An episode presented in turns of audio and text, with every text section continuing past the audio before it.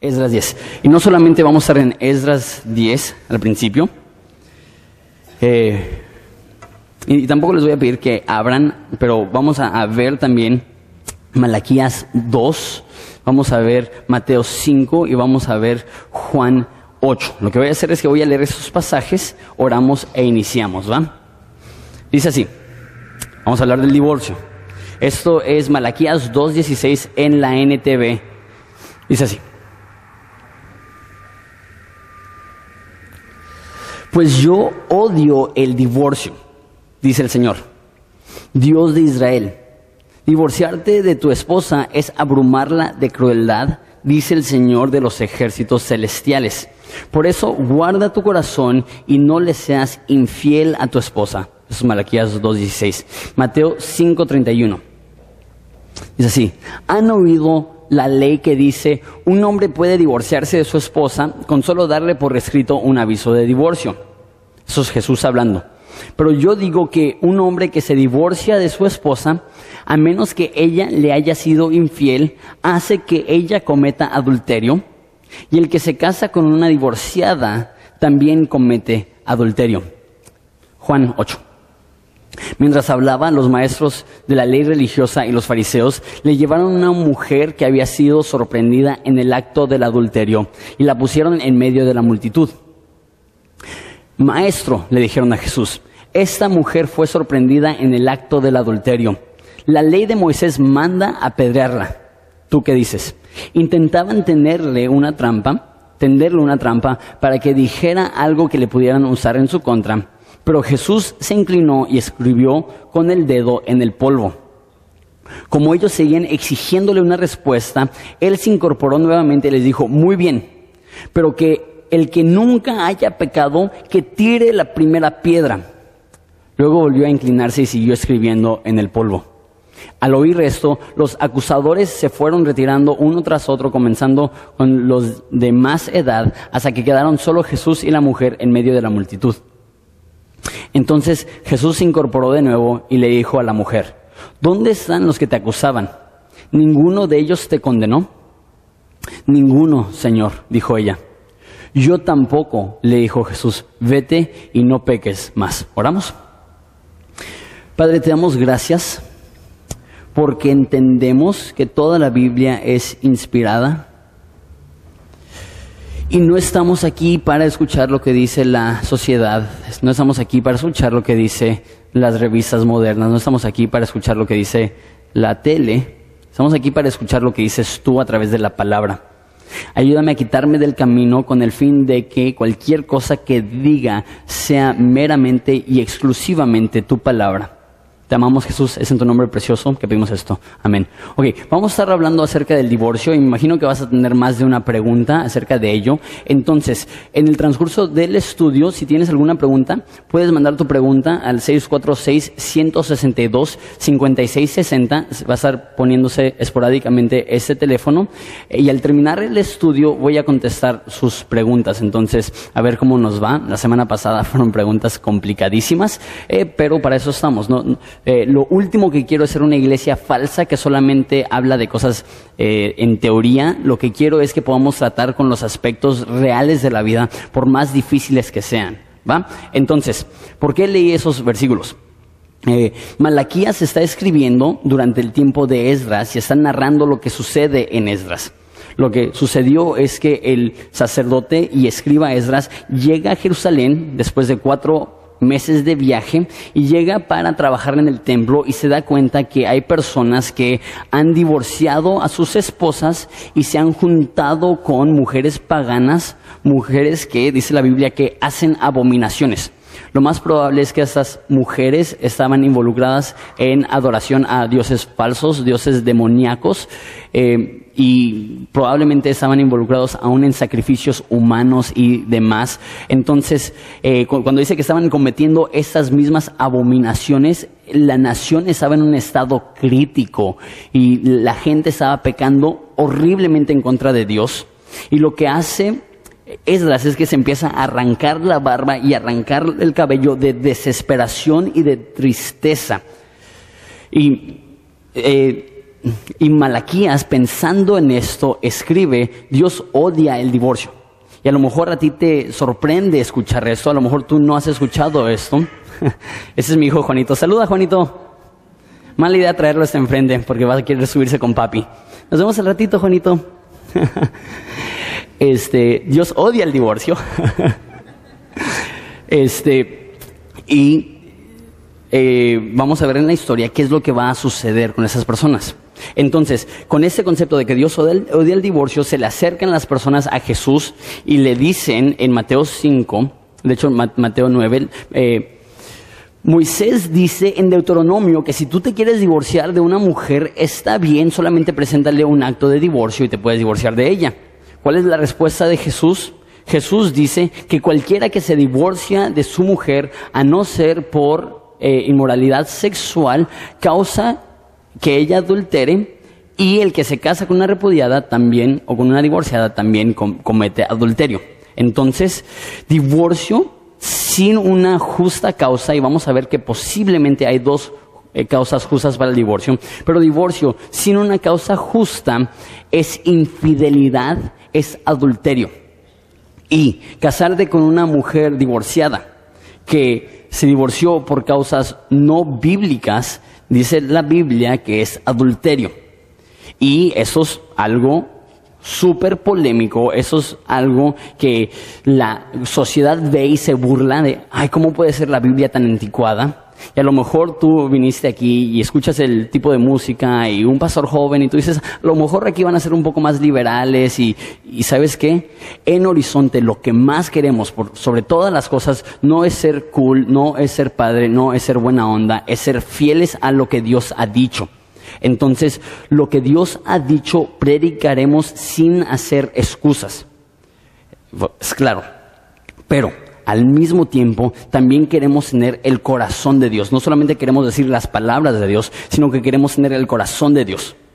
Y a Jesús le traen una mujer que fue sorprendida en el acto mismo del adulterio. ¿Y qué pensarían ustedes que Dios haría? Mátenla. No. Él se voltea y las personas la están acusando. Y insisten, ¿qué quieres hacer con ella? ¿Qué quieres hacer con ella? Él se levanta y dice, el que de ustedes está sin pecado, sea el primero en aventar la piedra. Entonces, si divorcio es adulterio, si no es con causas bíblicas. Si casarte con una mujer divorciada es adulterio, si ella no se divorció con causas bíblicas, pero al mismo tiempo necesitamos tener el corazón de Dios. El corazón de Dios dice, tampoco yo te condeno, ve y no peques más, porque necesitas entender esto. Dios está más interesado en transformar tu futuro que en condenar tu pasado. Y nosotros debemos estar más interesados en ver la transformación de nuestra iglesia, de nuestra ciudad y de nuestro país que de condenar nuestro pasado. Entonces, habiendo dicho eso, vamos a Esdras capítulo 10. Dice, mientras oraba Esdras, hacía confesión llorando y postrándose delante de la casa de Dios, se juntó a él una multitud muy grande de Israel, hombres, mujeres y niños, y lloraba el pueblo amargamente. Entonces respondió Secanías, hijo de Jehiel, de los hijos de Elam, y dijo a Esdras, nosotros hemos pecado contra Dios, pues tomamos mujeres extranjeras de los pueblos de la tierra, mas a pesar de esto aún hay esperanza en Israel. Perdón, Nehemías. Esdras está llorando, se está arrancando la barba, se está arrancando el pelo y llega mucha gente y lo ve literalmente de luto. ¿Y qué es lo que hacen? Ellos también empiezan a llorar en sobremanera. Esa es la actitud que debemos de tener ante el pecado, no justificarlo, lamentarlo, no ignorarlo, llorarlo. Y toda la gente empieza a llorar. Y me encanta lo que dice este hombre, Secanías, porque él entiende la realidad. Él dice, hemos pecado. La palabra de pecado literalmente es, hemos transgredido. Hemos ido conscientemente en contra de los mandatos de Dios, nos valió, divorciamos a nuestras esposas, tomamos estas mujeres, la gran mayoría de ellos probablemente ni se casaron con estas mujeres paganas, solamente se juntaron con ellos, tuvieron hijos y llegan y dicen, hemos pecado contra Dios. Eso es el primer paso del arrepentimiento. No es justificarlo, no es, ah, pues si tú dices que está mal, pues está mal. Es, no, yo creo que he ofendido a Dios y me cala, me duele, me hiere. pero también incluye esto. Me encanta, versículo 2 dice, mas aún hay esperanza para Israel. Tienes que escuchar esto. Aún hay esperanza para ti. No importa dónde estás. No importa qué tipo de pecado has cometido. Si has cometido pecado sexual, si has cometido otros pecados que no son sexuales, si has cometido un adulterio, si has cometido un divorcio, si te has casado con alguien con la cual no te debiste de haber casado, dice Secanías sabiamente, prudentemente, correctamente, aún hay esperanza. Porque Dios nos regala el precioso don de poder, de poder arrepentirnos. No importa dónde estás tú hoy, puedes arrepentirte. No has llegado al lugar donde estás tan apartado de Dios que Él no aceptará un arrepentimiento real tuyo. ¿Ok? Entonces, ellos dicen, hay esperanza. ¿Y qué es lo que van a hacer? Ahora pues, versículo 3, hagamos pacto con nuestro Dios que despediremos a todas las mujeres y a los nacidos de ellas. Según el consejo de mi Señor y los que temen el mandamiento de nuestro Dios, hágase conforme a la ley. Ok, aquí está. Complejo eso. Imagínate, están llegando con sus nuevas mujeres y con sus nuevos hijos ya siendo ellos personas que divorciaron a sus parejas anteriormente, y dicen, hay esperanza. ¿Cuál es la esperanza? El arrepentimiento. ¿Cuál es el arrepentimiento? Reconocer que hiciste mal y por las fuerzas que Dios te da hacer lo correcto. Es lo que dicen, he hecho mal y a través de la fuerza del Espíritu Santo vamos a separarnos de estas mujeres y de los hijos. Entonces, dos cosas que quiero ver aquí, porque eso genera una pregunta. La pregunta inicial que quiero responder es, ¿es base bíblica para el divorcio el hecho que estás casado con alguien que no es cristiano? Porque cuando leí eso por primera vez, eso era, mi, eso era mi temor, que la gente iba a leer este pasaje y decir, órale, un chorro de judíos dejaron a sus mujeres porque no eran judíos, entonces yo soy cristiana, mi esposo no es cristiano, ya estoy harto de él, puedo dejarlo bíblicamente. Esa es la, duda que va a surgir, porque sí aparenta ser lo que está diciendo. Y de hecho, tenía miedo que mujeres dijeran, amén, por fin. Mi versículo favorito, ya puse una estrellita, ya puse un círculo en versículo 3. Pedro en el, perdón, Pablo en el Nuevo Testamento, ahora sí que para usar una frase un poco naca, nos mata la cura y, no, te, no te dejas opción. Mira 1 Corintios 7:10. Primera de Corintios 7:10. Dice así. Pero a los que están unidos en matrimonio, mando, no yo, sino el Señor, que la mujer no se separe del marido. Y si se separa, quédese sin casar o reconcíliese con su marido y que el marido no abandone a su mujer. Y vamos a ver un poco más adelante en el verso 12 que está hablando de un matrimonio entre un cristiano y un no cristiano. ¿Qué es lo que dice Pablo?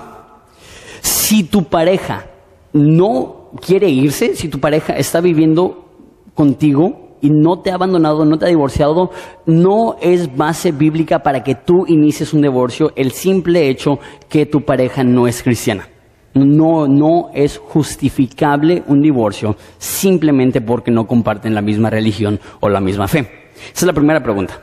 Segunda pregunta es, ¿qué es lo que hago si yo, aparte de mi matrimonio con mi mujer, adultero y ahora tengo familia por otra parte? Porque eso es lo que está sucediendo. Están dejando a sus esposas, en este caso divorciando a sus esposas, y se están juntando con otras mujeres y ahora han tenido un hijo con, con estas personas. Y eso es trágicamente común en México. Eh, hombres que tienen varias familias, eh, hasta la, la, frase común, casa grande, casa chica. Y eso es al parecer algo parecido a lo que está sucediendo. ¿Qué es lo que le dice Esdras? Tienen que dejar a su esposa y dejar a sus hijos. Ahora, la pregunta es, ¿Eso es lo que debemos de hacer nosotros? Déjate presento las dos opciones. Uno es que esta es una etapa en la historia de Israel donde se tienen que tomar medidas drásticas, por lo que les dije la semana pasada del aspecto profético que Dios iba a venir a través del linaje de Judá y si Judá se pierde, se pierde la oportunidad de que llegue un Mesías. Exactamente lo mismo que pasó con Abraham. Abraham no confió en las promesas de Dios, él embarazó a su sierva, tuvieron a Ismael Y después de que nace Isaac, la esposa de, Abraham, Saraí, se harta de su sierva, se harta del hijo, y tiene que haber esa separación, y fue doloroso para Abraham. Entonces, esto posiblemente está hablando específicamente a esta etapa histórica donde necesitaban abandonar también al niño porque este para preservar la cultura judía pura. Pero eh, eh, mi conclusión es esto, y esto también lo derivé de un comentarista que se llama Damien Kyle, que él dice que estudiando la ley de Dios, Dios pone muchas leyes en lugar para asegurarse que las viudas y madres solteras sean bien protegidas. Entonces, aunque las están abandonando físicamente, los padres se siguen haciendo financieramente, económicamente responsable por la mujer que dejaron embarazada y por su hijo que nació fuera del matrimonio. Entonces, eso es lo que yo creo que Dios te está mandando a hacer a ti si eres un hombre que has pecado en contra de tu esposa y contra Dios y ahora tienes una casa chica, tienes un hijo con otra mujer. Necesitas jamás volver a ver a la madre de tu otro hijo a solas. Jamás. Eso es una receta para el desastre. No solamente le voy a llevar el apoyo del niño, solamente le voy a llevar una ayuda. Jamás solos. Jamás solos. Dos, necesitas lidiar con las consecuencias de tu pecado y necesitas hacerte responsablemente eh, económicamente responsable por el niño y también apoyar las necesidades de la mujer que has dejado como una madre soltera, no solamente para las necesidades del niño, sino conforme a tus capacidades que también le ayudes a ella, porque tener un hijo genera gastos no solamente para el niño, sino también ahora la, la mujer, vamos a decir que era una virgen, pues ahora necesita hacerse exámenes cada determinado tiempo y necesita y tiene costos y gastos que no hubiera tenido si tú no hubieras cometido aquel pecado con ella. Entonces, yo creo que eso es lo que necesitas hacer, necesitas separarte. ¿Qué es lo que va a pasar? Necesitas, en lo mejor que puedas, ser un padre a ese niño, aunque no sea con tu esposa, pero esto va a ser increíblemente difícil y va a ser muy difícil que tus hijos con esa otra persona eh, no tengan cierto rencor hacia ti y déjate digo eso, la sangre de Cristo te puede lavar de todo pecado, pero el hecho que te lava de pecado no cambia el hecho que hay consecuencias naturales por los pecados y ahora tienes dos familias. La Biblia dice lo que Dios unió, que nadie los separe y necesitas ser hombre, ponerte los pantalones bien puestos, es decir, la regué, ahora no la voy a volver a regar, ahora voy a cuidar bien a mi familia, voy a ser fiel a mi familia y a mis hijos con mi esposa legítima y también voy a prever las necesidades de esa mujer y ese niño que también he creado. Qué complicado, ¿no? Bienvenidos a Horizonte. Este, pero al mismo tiempo me da mucho gusto que la Biblia hable acerca de esto. Porque la mayoría de textos religiosos están totalmente separados del dolor humano. Están totalmente separados de las tragedias humanas y solamente hablan acerca de lugares bonitos, lejanos. Y aquí está hablando de, lo más doloroso que puede estar viviendo un hombre. Y si te duele esto, lo siento, pero Dios tuvo bien que estuvieras aquí escuchando esto por algún motivo. Yo creo porque Dios quiere sanar aquellas heridas y yo creo que Dios quiere ayudarte a que tomes pasos en la, en la dirección correcta. Ok, versículo 4. Dice, levántate porque es tu obligación, están hablando con Esdras, y nosotros estaremos contigo, esfuérzate y pon mano a la obra entonces se levantó Esdras y juramentó a los príncipes de los sacerdotes y de los levitas y a todo Israel que harían conforme a esto, y ellos juraron.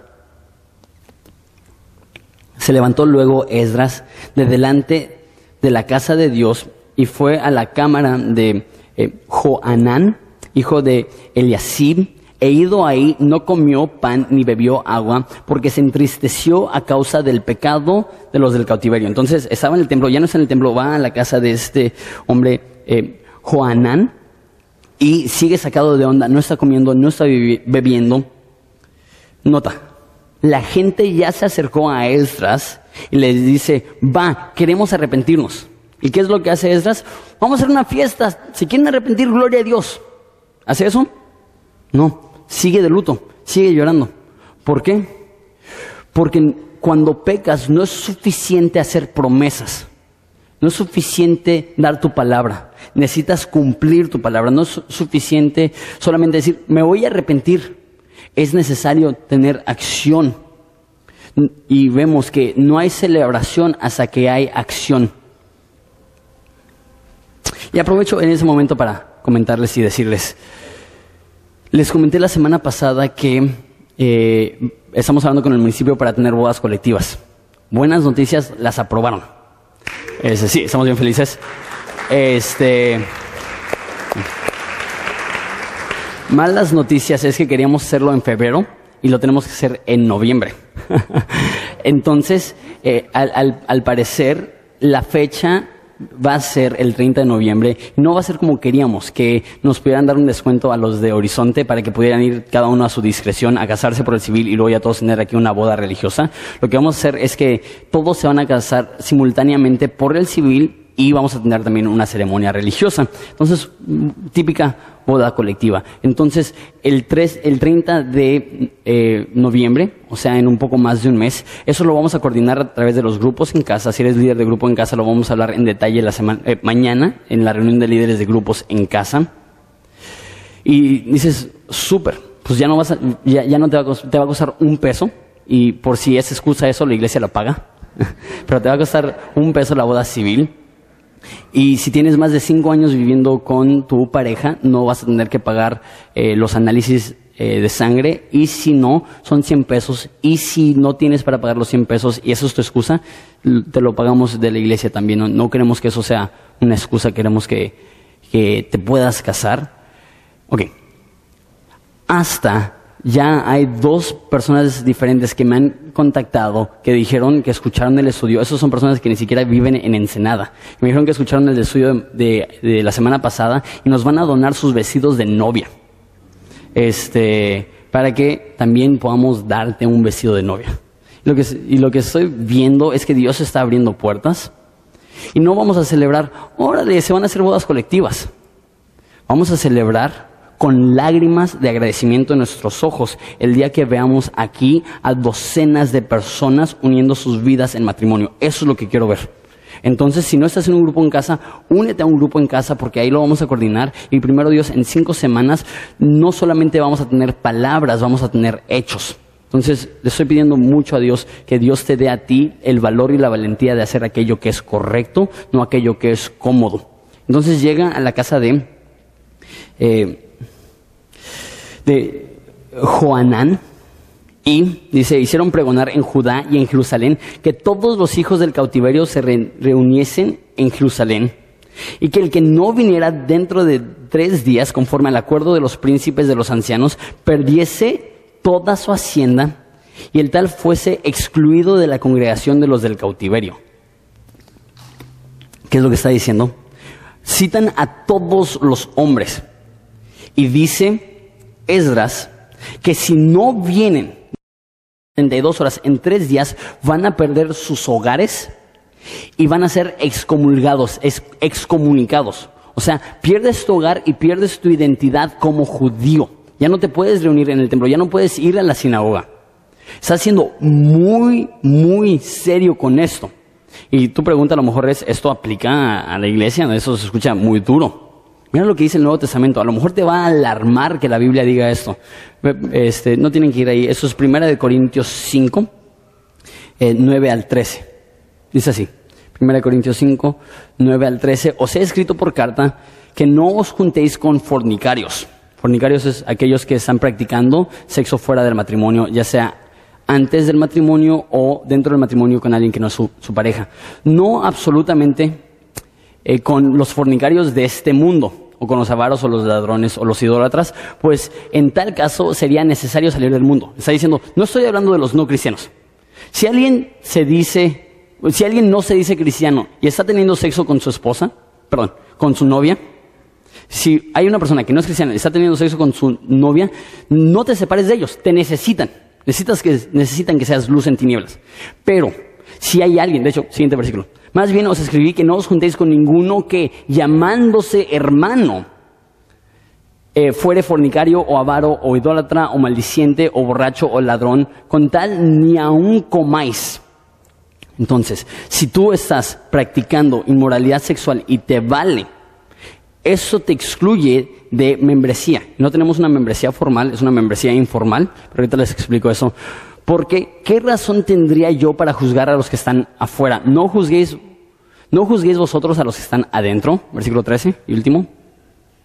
Porque los que están afuera, o más bien fuera, Dios juzgará. Quitad pues a ese perverso de entre vosotros.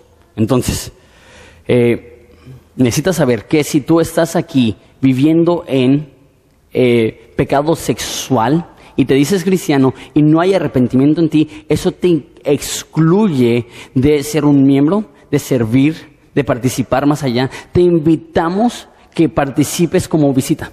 Queremos que vengas los domingos, que te reúnas, que, escuches la palabra de Dios eh, y a lo mejor así Dios va a hablar a tu corazón y te vas a arrepentir, pero aquí está diciendo claramente que no podemos tener comunión más allá de eso contigo si estás continuando en pecado sexual y algunos otros también sin ningún deseo de arrepentirte.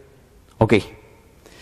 Tú dices, pero Jonathan, es, es que eso fue escrito hace mucho tiempo. Yo digo, Dios no se arrepiente. Dios no es hombre para que se arrepienta, ni hijo de hombre para que mienta. Entonces, si eso es lo que dice la palabra de Dios, eso es lo que dice la palabra de Dios, y no es mi puesto ser juez sobre lo que Dios dice, es mi puesto estar sujeto a lo que Dios dice. Regresamos a Esdras. Versículo 9. Así todos los hombres de Judá y Benjamín se reunieron en Jerusalén dentro de los tres días, a los veinte días del mes, eh, que era el mes noveno, y se juntó todo el pueblo en la plaza de la casa de Dios, temblando con motivo del asunto y a causa de la lluvia. Nos pinta una escena increíble.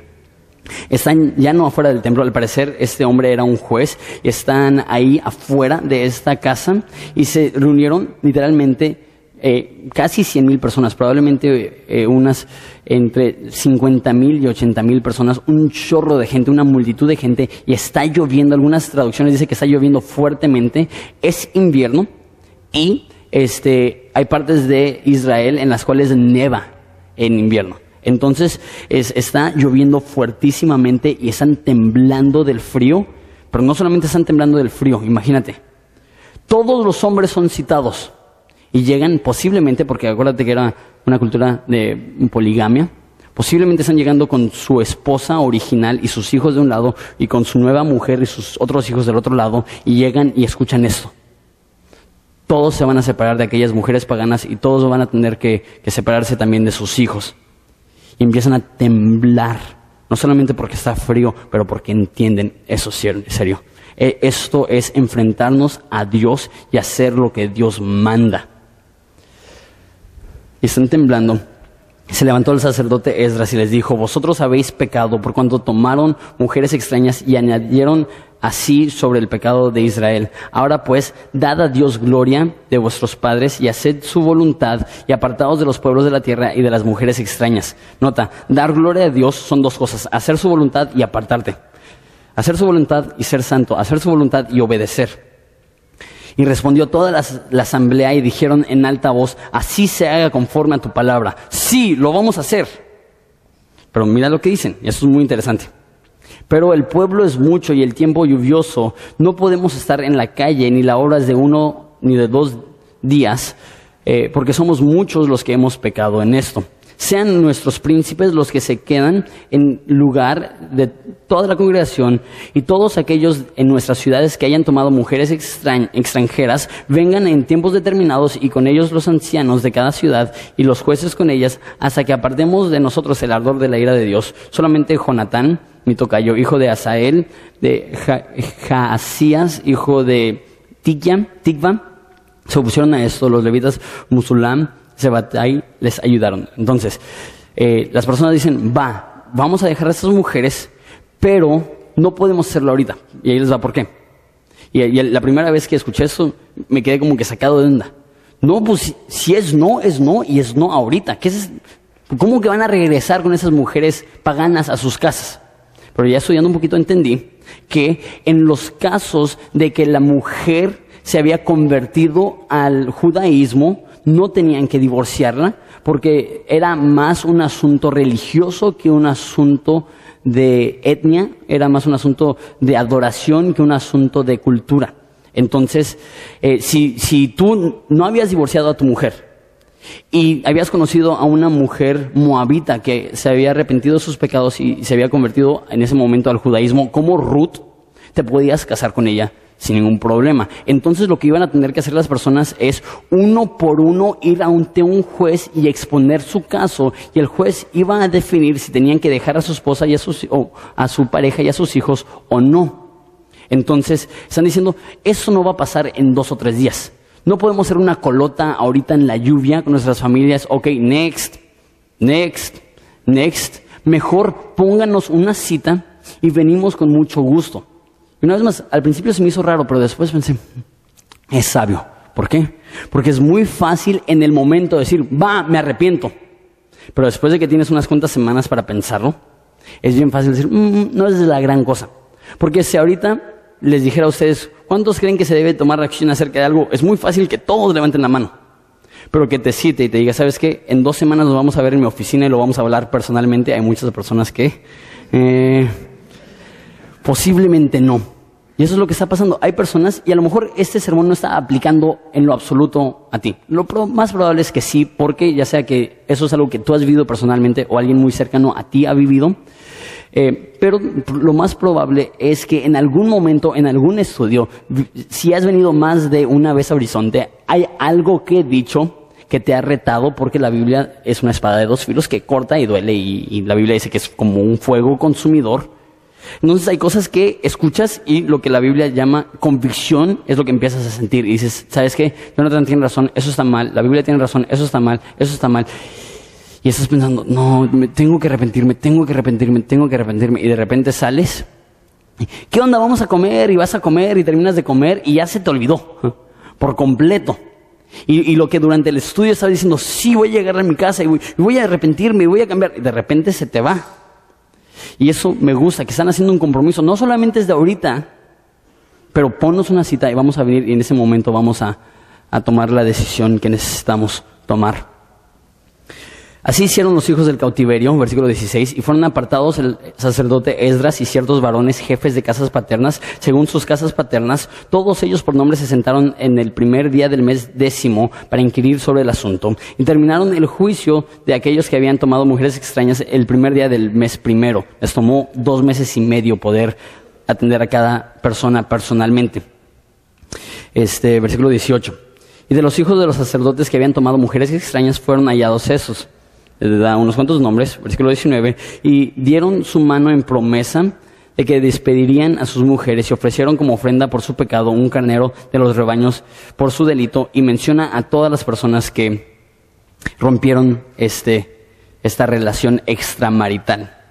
Ok, eso es lo interesante. ¿Cuántas personas son? Da la lista, no las tienen que contar ahorita. Son 113 personas.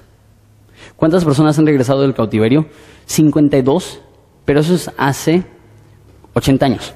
En 80 años es mucho tiempo para que se reproduzcan, pero vamos a decir que son 50 mil personas nada más, aunque probablemente son más como 100 mil o 200 mil. 113 parejas son 225, 26 personas. ¿Qué significa eso?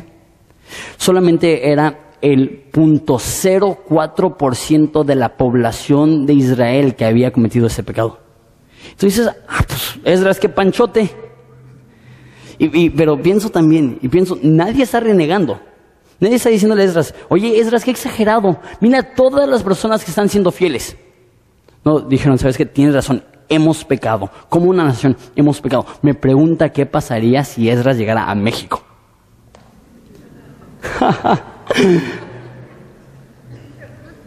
Donde no es 0.04%. Donde vimos que nuestro estado es 42%. ¿Qué pasaría si Esdras llegara a Horizonte y empezara a hablar con cada una de las personas? ¿Cuántos, cuántos pelos de su barba quedarían? y yo digo, si él tomó una acción tan drástica por 0.04% de la población, digo, Dios ayúdanos a llamarle el pecado pecado y tomar la acción necesaria ante el pecado. Porque qué bonito jugar este cristianismo falso, ligero, light, chafa, pero eso no va a salvar tu alma.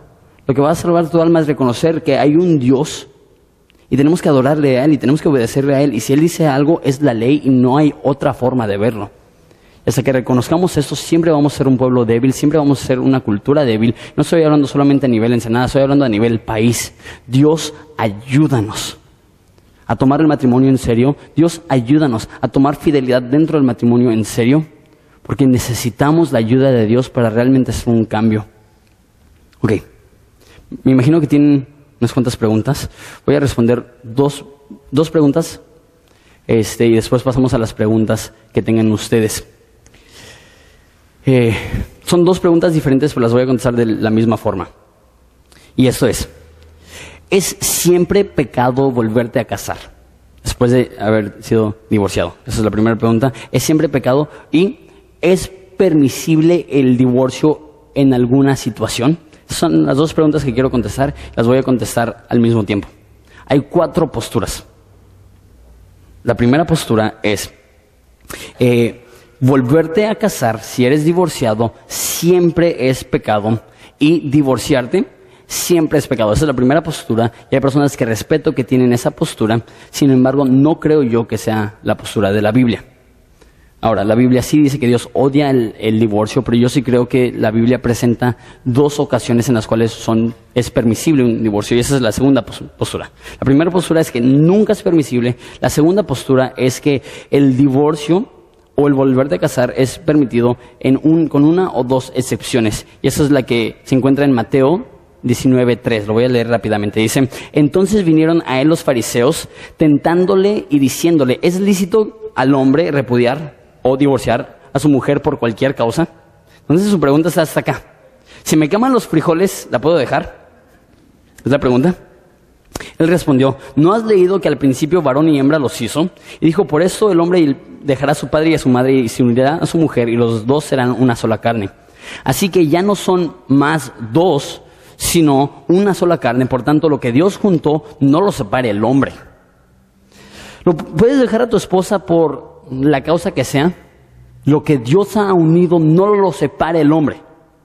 Ellos dicen, ok, entonces si no, no nos podemos divorciar, ¿por qué dice Moisés que nos podemos divorciar? Dicen, le dijeron, ¿por qué pues mandó Dios a dar carta de divorcio y repudiarla? Eso es en Deuteronomio. Les dijo, por la dureza de su corazón os permitió repudiar a vuestras mujeres, mas al principio no fue así. Y lo que decía en Deuteronomio es que si encuentran algo inmundo en ella, y habían dos rabís que tenían interpretaciones diferentes. Un rabí decía, algo inmundo es algo que no te plazca. Entonces si la mujer te vio feo, la puedes dejar. Era una postura. Y la otra postura es, solamente es, eh, eh, lo inmundo es hablando de infidelidad dentro del matrimonio. Entonces al parecer eh, Jesús va a dar una interpretación de ese pasaje en Deuteronomio y dice, yo os digo que cualquiera que divorcia a su mujer salvo por causa de fornicación, eh, y se casa con otra, adultera, y el que se casa con la repudiada, adultera. Entonces, ¿qué es lo que dice? El matrimonio, perdón, el divorcio es un pecado salvo de que haya infidelidad sexual dentro del matrimonio. Mira la reacción de los discípulos. Le dijeron a sus discípulos, si así es la condición del hombre con su mujer, no conviene casarse. entonces no la puedo dejar. No decimos, ah, pues entonces ni me caso. Y esa es la misma mentalidad que tenemos hoy en día, que, el matrimonio es fácilmente eh, terminable. Y está diciendo, no, lo que Dios ha unido, que el hombre no lo separe. Pero sí dice esta frase, dice, a no ser por inmoralidad sexual.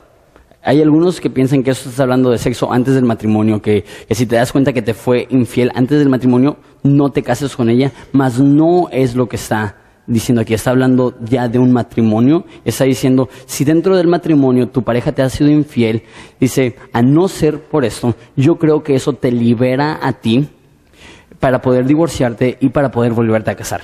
Yo, creo que si, si tu pareja te ha, eh, te ha dejado por infidelidad, tú puedes eh, divorciarte y volverte a casar, pero deja digo eso. El corazón de Dios no cambia. Él sigue odiando el divorcio. ¿Por qué? Porque lastima familias, lastima hijos, lastima relaciones. Yo te diría, aunque haya infidelidad, lucha por, tus, por tu matrimonio. Y a lo mejor ahorita no le tienes nada de afecto a tu matrimonio? a lo mejor no le tienes nada de afecto ahorita a tu matrimonio, pero si tu única motivación ahorita es tus hijos, va con eso. Y pídele que Dios te dé afecto una vez más por tu esposo, porque necesitamos luchar por el matrimonio. Yo creo que es posible, mas nunca es lo más recomendable. Siguiente ocasión que yo creo que la Biblia da una cabida para divorcio. Eso es 1 Corintios 7, 12, 13 y 15.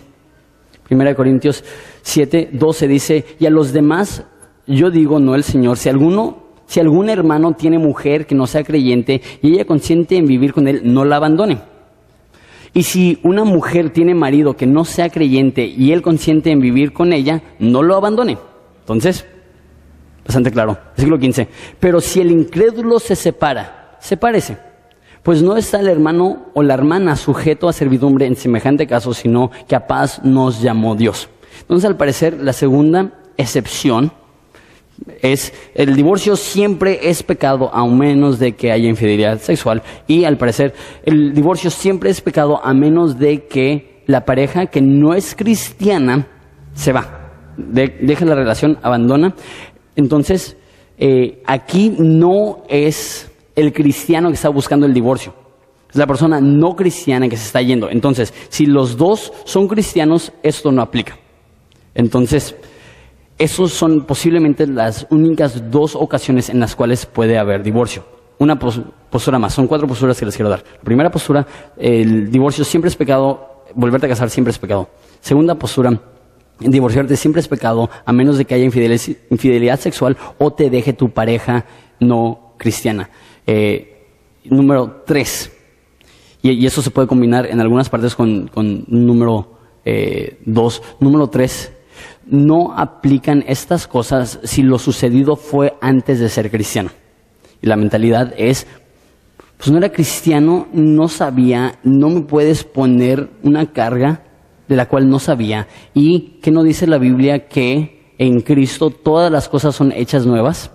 Y hay personas que creen esto y, es posible, es posible que si eso sucedió antes de ser cristiano y te conviertes, pues sí, el cristianismo no solamente es borrón y cuenta nueva, es borrón y vida nueva. Dios te da una nueva vida, unos nuevos deseos, nuevas pasiones. Y sí es posible que, que si eso sucedió antes de ser cristiano, que como que lo anula.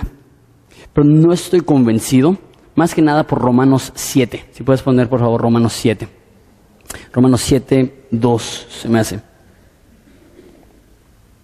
Si Romanos 7.2 dice, porque la mujer casada está sujeta por ley a su marido mientras éste vive. Está hablando nada de cristiano o no cristiano. Pero si el marido muere, ella queda libre para eh, de la ley del marido. Importante decir, eh, nada de eso aplica a viudos o viudas. Si, si muere tu pareja, tú estás totalmente libre para volverte a casar. Nada más tengo que explicar eso. Versículo 3. Eh, versículo 3, por favor. Así que si en verdad, perdón, si en vida del marido se uniere a otro varón, será llamada adúltera. Pero si su marido muriere, es libre de esa ley, de tal manera que si se uniere a otro, no será adúltera. Entonces, al parecer, eso está incluyendo a todos y no hay ninguna este, excepción para aquellos que, que antes no eran cristianos y ahora son cristianos. Entonces, eh, pero yo creo que ahí hay cierta flexibilidad y se queda en el rango de conciencia, que la Biblia dice que cada uno esté convencido en su propia mente. Y si, y si tú sientes como un hombre divorciado que estarías pecando al casarte, no te cases. Eh, eh, última postura, y esa es la postura de la gran mayoría de personas, la gran mayoría de pastores, y yo creo que está mal. Y eso es, puedes volverte a casar o puedes divorciarte a tu discreción, como tú quieras, realmente no aplica nada de la Biblia. Y esa era la postura de los fariseos. Ah, pues, pues si te vio feo, o si ya trataste, o si ya conociste a otra persona, pues a fin de cuentas es tu vida. Al cabo Dios quiere que seas feliz.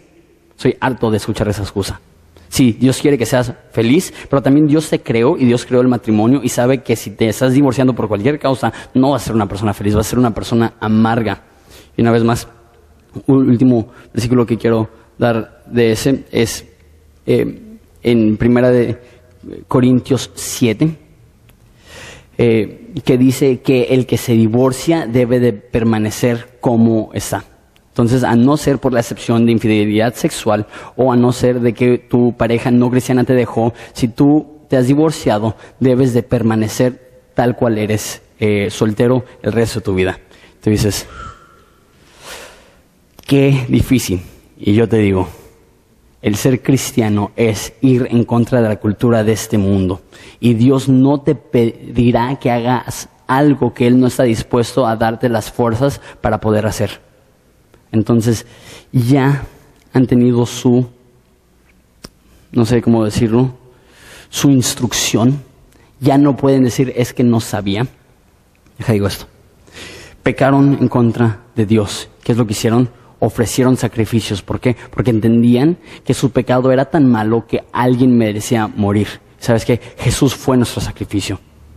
Y así como Dios vio a la mujer adúltera y dijo, ni tampoco yo te condeno, ve y no peques más, así también nosotros podemos venir ante Cristo y presentar nuestro divorcio, presentar nuestro matrimonio eh, sin causas, sin justificaciones bíblicas, si Dios la regué y que Él pueda decir, ¿dónde están los que te acusan? Los que te acusan, tampoco yo te condeno, ve y no peques más. Entonces a lo mejor si tu matrimonio no fue con justificaciones bíblicas, pero ya estás casado y en vez de morirte del remordimiento de la culpa, necesitas que saber que la Biblia dice que si tu corazón te condena, Dios es más grande aún que tu corazón y Él sabe todas las cosas. Entonces, si has pecado en el pasado, no te enfoques en las cosas del pasado. Pablo dice, olvidando las cosas pasadas, a una cosa, procuro alcanzar aquello que alcanzó. Habiendo dicho eso, me imagino que hay unas cuantas preguntas entonces, si pueden pasarlas de una vez. Esa, antes de pasar la pregunta, puedes estar mandando tu pregunta ahorita. Ese es el número 646-162-5660. Ahora sí, por favor. Si me caso con un hombre que se divorció por causas no bíblicas y yo he llegado al Evangelio, ¿debería separarme? Y si tenemos hijos, eso es lo, lo que estoy diciendo. No creo, no creo. Más si este, si están legítimamente casados, o sea que los dos se divorciaron bien y se casaron bien ante el registro civil y este y, están legalmente casados, yo creo que ahí, ahí llega, pues sería otro error volverte a divorciar. Yo diría que, mejor permanece como estás, va a ser difícil, eh, pero no, no, creo que, que eso es causa para divorcio. Una, una, cosa más, una pregunta que quiero contestar antes de esto. Una pregunta que siempre recibo es, ok, la Biblia menciona dos excepciones para el divorcio, y eso es eh, que si hay infidelidad o que si el no cristiano te deja. ¿Y qué de violencia familiar? Es una pregunta muy, eh, muy frecuente que recibo. Déjate digo eso. Explícitamente no hay nada en la Biblia que dice que si hay violencia familiar que puedes dejar a tu esposa. Entonces déjate digo eso, dos cosas que quiero decir. Uno, denúncialo denúncialo. No, no creas que le estás haciendo un bien a, tu esposo que te golpea al no denunciarlo. Denúncialo y cuando él sienta un hombre que le agarre las manos, lo esposa y lo, lo meta al bote, él va a saber cuán serio es imponerle una mano agresivamente a una hija de Dios. Entonces, denúncialo, uno. Número dos, esto es lo que dijo un pastor, no me acuerdo bien ahorita cómo se llama, eh, pero dijo que sí este, si Dios dice que si el no cristiano se va, déjalo ir, yo creo que una persona que está siendo físicamente violento contigo no tiene evidencias de una vida regenerada por Dios, no es cristiano, y a lo mejor no te ha dejado físicamente, pero emocionalmente y espiritualmente te ha abandonado, y yo creo que sí puede haber separación, pero una vez más, la Biblia no es explícita, entonces necesitas tener mucho cuidado con eso. Yo diría, el primer paso es denunciarlo. Siguiente pregunta. Cuando el divorcio fue por maltrato y violencia, tampoco se puede casar de nuevo. Eh, no, no da la Biblia una excepción más que de infidelidad sexual. Se escucha horrible, a menos de que sepas que eh, una vida con Cristo, aún como soltero o soltera, es más grata y agradable que cualquier tipo de vida aparte de Él. Y la Biblia dice que en su presencia hay plenitud de gozo. Entonces, es duro y es difícil decirte esto, pero eh, la Biblia no presenta eh, esa excepción. Siguiente pregunta.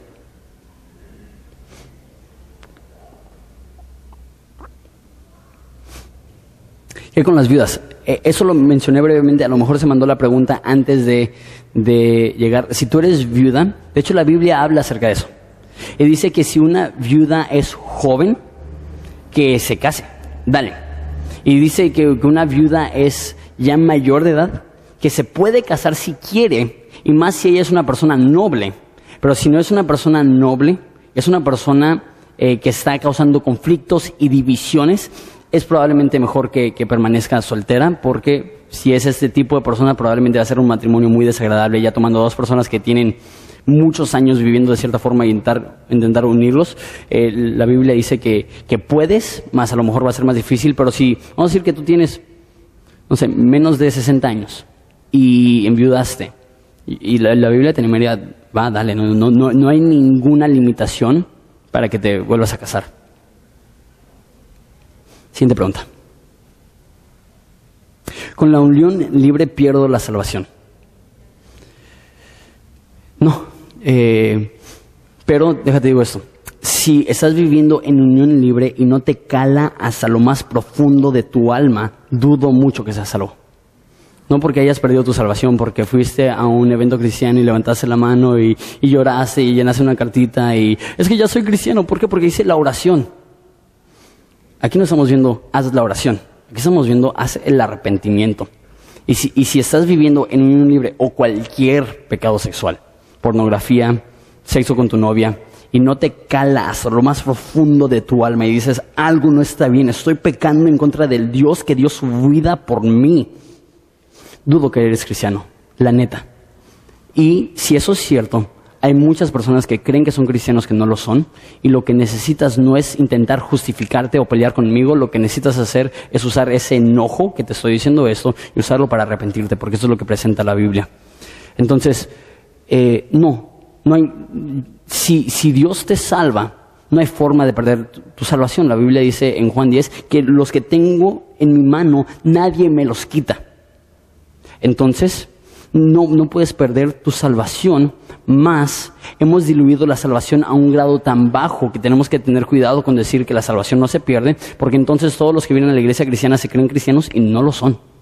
Es más, bíblicamente creo yo que en las iglesias más saludables solamente un 25% de las personas son cristianos. Y eso me estoy basando en la parábola del sembrador, que hubo cuatro tipos de, de semillas. Muchos respondieron bien, solamente el 25% eran legítimamente, realmente salvos. Entonces ahí no es tanto pregunta si pierdes la salvación, la pregunta es si puedes en unión libre sin sentir la convicción del Espíritu Santo. Eh, dudaría yo de, una salvación verdadera. ¿Alguna otra pregunta? Si vivo en unión libre y tengo hijos con alguien que no es cristiana, debo separarme. Okay, si vivo en unión libre, tengo hijos con alguien, no estoy seguro si este alguien es la persona con la cual están en unión libre. Este, entonces lo voy, a, lo voy a contestar de las dos formas, ¿va? Si estás en unión libre y tienes hijos con ella y no es cristiana, que me imagino que, que eso, es, eso es la pregunta, yo creo que estás en un lugar difícil y es caso por caso, porque la Biblia presenta las dos cosas. Eh, tienes que cuidar a tus niños, tienes que criar a tus niños, tienes que proteger a tus niños y la Biblia también presenta que no debes de estar en yugo desigual y no te debes de casar con alguien que no es cristiano. Entonces ahí yo te recomendaría que, que vinieras a hablar conmigo o con uno de los líderes, poner una cita para, para ver realmente tu caso. Este, pero ahí lo que diría es, ruégale a Dios que Dios cambie el corazón de tu pareja que sea sensible a las cosas de Dios, que se pueda convertir al cristianismo, que puedan casarse que puedan formar una familia y criar bien a los hijos. Eso sería lo, lo ideal. Este, y si no, va a ser muy complicado porque pues, hay dos mandatos que, que hacen que sea una decisión difícil. Eh, sigo el mandato de crear una familia y criar a esta persona o sigo el mandato de no casarme con un incrédulo. Este, es, es muy sensible. Eh, puedes volver a poner la misma pregunta porque la quiero contestar de la otra forma. Si vivo en unión libre y aparte de mi pareja, que, en la cual soy unión libre, tengo hijos con otra persona y no es cristiano la otra persona, debo de escoger entre ahora mi pareja con la cual no tengo hijos y estamos en unión libre y ahora la otra pareja, yo diría que ahí porque no hay una unión matrimonial, tienes que por los hijos ver qué onda con, con la que embarazaste y regresamos a, regresamos a la primera aplicación que es eh, busca consejería. Esa no es una decisión sencilla, hay variantes eh, y, si realmente ahorita en un mensaje de texto no te puedo decir definitivamente, déjala y sé fiel a, ser económicamente responsable o cásate con ella porque realmente eh, es un poquito más complejo que eso. ¿Alguna otra pregunta? Mi padre adulteró y tuvo una hija. ¿Qué relación debo tener yo con la niña? Es tu media hermana. Eh, este, debes de amarla y aunque tu papá cometió un error, no, eso no es razón por desprecio. Y, he visto familias en las cuales los hermanos llaman al otro hermano un bastardo, a su cara, o un adoptado, y este, y eso no es la forma que debemos de tratar a nuestra familia, aunque solamente sean medios hermanos. Debemos de, amarlos y quererlos como si fueran eh, hermanos completos, definitivamente. ¿Alguna otra pregunta? Me divorcié antes de conocer la palabra, vivo con una pareja, tenemos hijos en común. Él también es divorciado. ¿Cuál es mi estatus con Dios? Si eres cristiano, déjate digo tu estatus con Dios. Si eres cristiano, tu estatus con Dios es santo, perfecto, sin mancha y sin defecto. Todo cristiano tiene esto. Tienes que conocer eso, tienes que creer eso. Que si tú eres cristiano y te has arrepentido, no hay cristianos de segunda clase. No hay semicristianos. Si tú has sido lavada por la preciosa sangre de Jesucristo, la Biblia dice, ven acerquémonos a Jesús porque si nuestros pecados eran rojos como el carmesí, serán hechos como la blanca lana.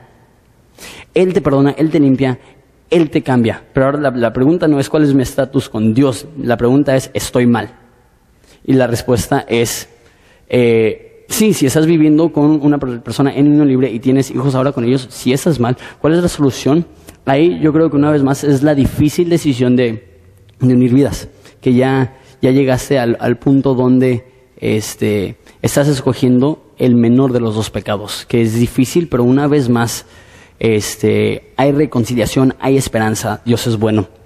¿Alguna otra pregunta? Me casé con una mujer divorciada, vivo en constante adulterio, los dos somos cristianos. Yo creo que aquí es lo que entra que dije al principio, lo pasado pasado es. Y si cometiste este error en ignorancia o a lo mejor hasta en rebelión te valió, eh, ya estás casado y ahora lo que la Biblia te manda es amar a tu esposa como Cristo ama a la iglesia, estás viviendo constantemente en adulterio? No lo sé, no creo. Este, porque ahí, yo creo que sí entra lo de todas las cosas viejas han pasado, he aquí yo hago todas las cosas nuevas y simplemente no, no, no veo en las escrituras, pudiera ser mal, que, que, esa es la mentalidad de que estoy viviendo en constante adulterio. Yo creo que si fue un error, fue un error, aprendes de ese error y aprendes a continuar viviendo en la santificación que Dios tiene para ti. Si yo soy cristiana y me casé con un divorciado, he cometido adulterio. Eh, si su divorcio no fue eh, la excepción de eh, Mateo 9, sí, sí, sí pecaste. Sí, y, aquí, ahí te va mi, mi disculpa a nivel iglesia cristiana. Probablemente si alguien te hubiera advertido, hubieras tomado una decisión un poquito más percatada. Pero la mayoría de pastores son cobardes y por temor a que se les vacíe la iglesia no hablan de estas cosas.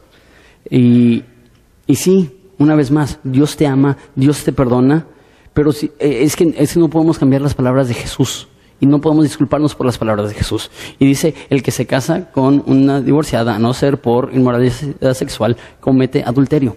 Entonces, siguiente pregunta.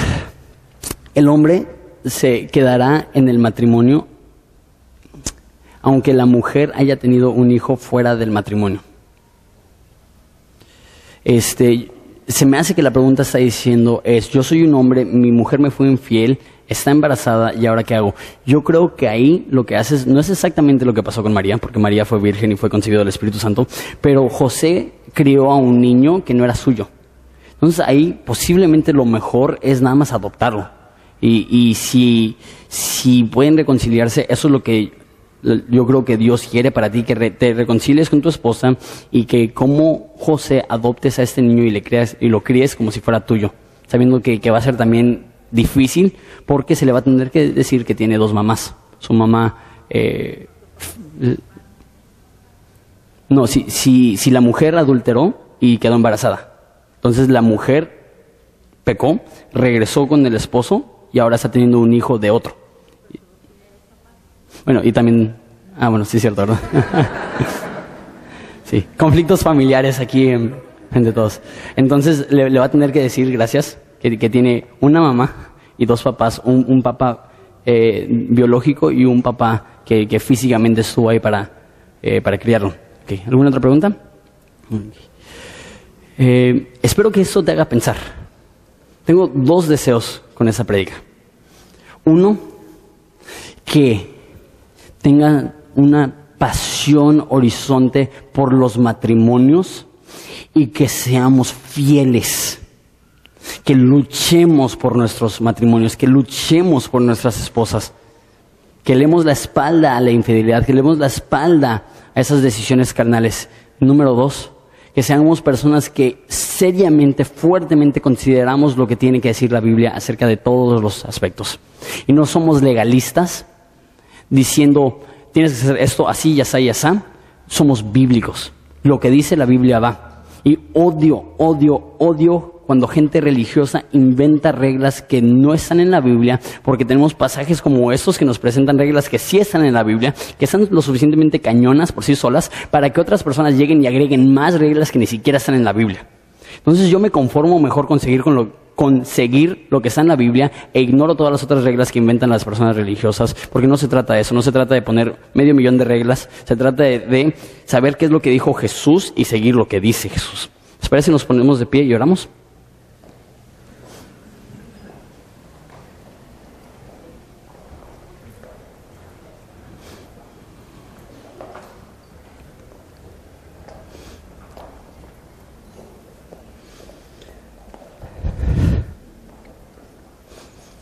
Jesús, te damos tantas gracias y yo te doy gracias por la honestidad de tu palabra. Yo te doy gracias que, que tú no le sacas a esos temas controversiales y fuertes y polémicos y tristes y difíciles y, y, ese estudio va a ir acompañado de lágrimas. Pero te pido que esas lágrimas de dolor se conviertan en lágrimas de gozo al saber, como dijo este individuo, que no me acuerdo su nombre, que aún hay esperanza. No importa dónde estés, no importa qué has hecho, yo creo que hay esperanza y Padre, te damos gracias por amarnos a nosotros, aún con todos nuestros defectos y nuestras fallas, y nos llena el corazón de gozo saber que tú tienes ese corazón, que tú nos ves y dices, no condeno tu pasado, quiero transformar tu futuro. Te amamos Jesús, es en tu nombre precioso que pedimos esto. Amén.